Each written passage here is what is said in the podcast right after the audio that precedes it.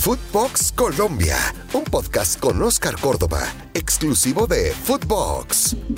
Y como es costumbre, vamos a tener la oportunidad de mirar, analizar cada una de las presentaciones de nuestros compatriotas en las diferentes ligas. Vamos a arrancar por uno que nos interesa mucho que esté en buen momento, porque hay circunstancias que nos va a llevar a una convocatoria sí o sí. Y este es Jaime Rodríguez, que tuvo una oportunidad de ganar su primer título con su equipo, el Al Rayyan, en la final de la Copa Emir, Emir Cup, que es la Copa del Príncipe. Lamentablemente perdieron en la definición de los puntos penales, pero James jugó, jugó y es noticia. Vamos a analizar lo que fue la presentación de James en esta final ante el Al Saad, equipo de Xavi Alonso. A ver, mm, tenemos que analizarlo de dos maneras. La parte futbolística, que fue importante para el equipo, donde su característica o su talento brilla con luz propia. Es un jugador distinto, trata de poner a jugar a los compañeros. Y tenemos que analizarlo también desde la parte física que empiece a ganar minutos. Si analizamos, tuvo intervenciones interesantes en el minuto 16, un disparo al borde del área que pasa levemente desviado. Luego, en el minuto 32, un tiro libre a una distancia bastante interesante, 35 metros, que realmente no le hizo ningún tipo de daño a lo que fue el arco rival. Esto habla del rendimiento de James dentro del equipo. Y como te repito, estamos buscando que reencuentre su parte física. Eso es, gane minutos, que isquiotibial, gemelos, todos se vayan encontrando de nuevo con la actividad física que necesita dentro de la selección. ¿Por qué? Porque vamos a tener partidos interesantes, duros, de mucha exigencia contra Brasil y contra Paraguay. ¿Se va a convocar a James? Bueno, la respuesta la tendrá el profe Reinaldo Rueda. Primero porque tenemos una situación muy especial con Juan Fernando Quintero. Empieza la liga, o más bien, empieza la pretemporada en China y las reglas de bioseguridad que tienen en China lleva a que lamentablemente no vamos a tener o no vamos a contar con nuestro volante 10, en este caso Quintero, y va a ser muy difícil tenerlo. Así que a tocar, echar mano de James en la mejor condición y por eso necesitamos que se reencuentre con su fútbol y su parte física. Uno pregunta, mm, ¿James debería regresar a la selección? A la distancia uno pensaría que sí. Es un jugador que dentro de la selección ha sido importante en la parte futbolística.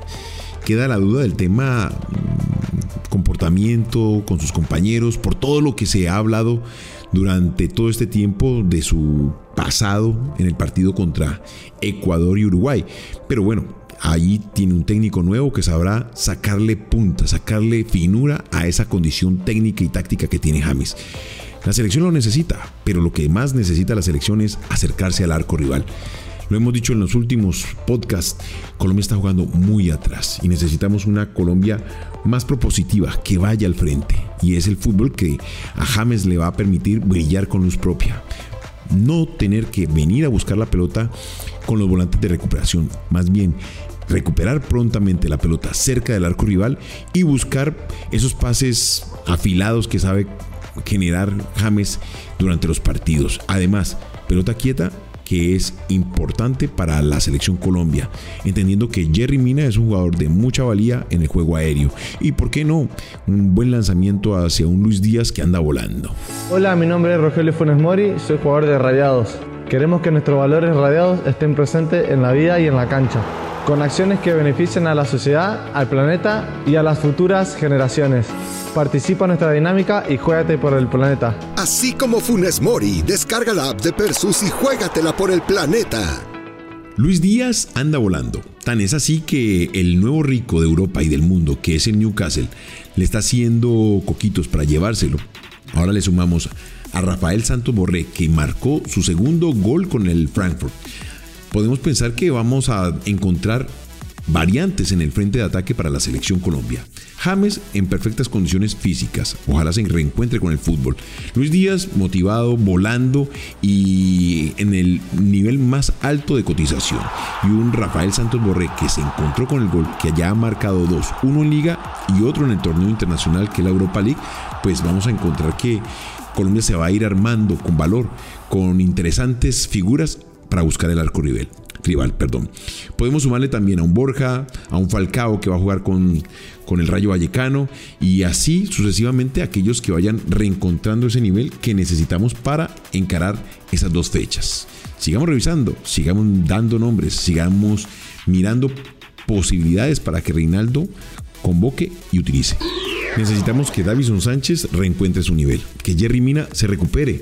La última noticia es que no va a ser tenido en cuenta porque le están doliendo las corvas, no sé, las corvas de dónde, pero es extraño que Jerry cuando llega a Inglaterra empieza a tener este tipo de fallas musculares que le cuestan y que lamentablemente no va a ser de la partida en el próximo partido del Everton por la Copa o el torneo inglés. Eso me llama mucho la atención. Ahora, la Copa Betplay sigue su camino. Aquí nos vamos a encontrar con equipos interesantes. El Pereira, que llega a una final, a su primera final, y que está demostrando que trabajando fuertemente, bien compaginado, bien compenetrado, ha complicado un equipo tan complicado. Aquí fue una redundancia, parezco en un vallenato, pero le ganó en la serie de los penales a un Tolima, un Tolima que fue el último campeón y un Pereira que lamentablemente estaba peleando descenso, pero se ha ido recuperando poco a poco. Eso habla claramente de pronto de los niveles del fútbol colombiano, pero también de las curvas de rendimiento. Hoy el Tolima está cogiendo, creo yo, la curva baja para encarar lo último del torneo y el Pereira alcanzó su tope. Esperemos que le alcance para la final contra Atlético Nacional, que fue la otra llave. Una llave muy complicada, una llave llena de problemas, llena de inquietudes, de muchos desafíos para los árbitros y para el VAR. Lamentablemente, en lo personal, creo que no fue penal no fue penal porque la pelota se encuentra con la mano del jugador de Atlético Nacional. Pero hubo un par de jugadas que antecedieron a ese minuto final que de pronto pudo haber desequilibrado el partido. Aquí, lamentablemente, los técnicos entran a jugar un papel importante y en este caso Rafael Dudamel. No me gustó la expresión, pero hace parte de la idiosincrasia y también de hacer un alto en el camino y revisar lo que está pasando con nuestro fútbol y también con nuestros árbitros, porque si nuestro fútbol lo queremos en mejor nivel, pues los árbitros tienen que acostumbrarse y acompañarnos en ese desarrollo hacia la cúspide, hacia arriba y no hacia abajo. Esperemos que esto se corrija y que encontremos una final digna. Pereira, Atlético Nacional, Nacional Pereira. Ojo, la Copa va a dar cupo a Copa Libertadores y eso es un aliciente para cualquier equipo. Ojalá en este caso, pues Pereira tenga un champú de gloria y se pueda encopetar para enfrentar la Copa Libertadores, por el bien de sus directivos y sobre todo por una afición muy golpeada a lo largo de todos estos años. Un equipo que estuvo en la B, que ascendió y que flaqueaba en la posibilidad de volver a descender. Ese es el fútbol, lo bonito del fútbol, como dice un amigo mío. Y para seguir preocupándonos, pues Cuesta, por su parte, no estará con el Genk. Lamentablemente se quejó de algunas molestias en sus isquiotibiales y pues allá sí cuidan mucho a los jugadores. El tema de que si se encuentra algún tipo de molestia, automáticamente se prenden las alarmas y te dejan descansar. Es parte de la cultura europea, no forzar al jugador. Saben que si lo vas a forzar, de pronto te lo puedes perder para más fechas. El Genk es un equipo que, si bien va bien en la Copa, que siempre está encumbrado, pues tiene una rotación de jugadores que le permite relajarse de alguna manera y cubrir esa posición.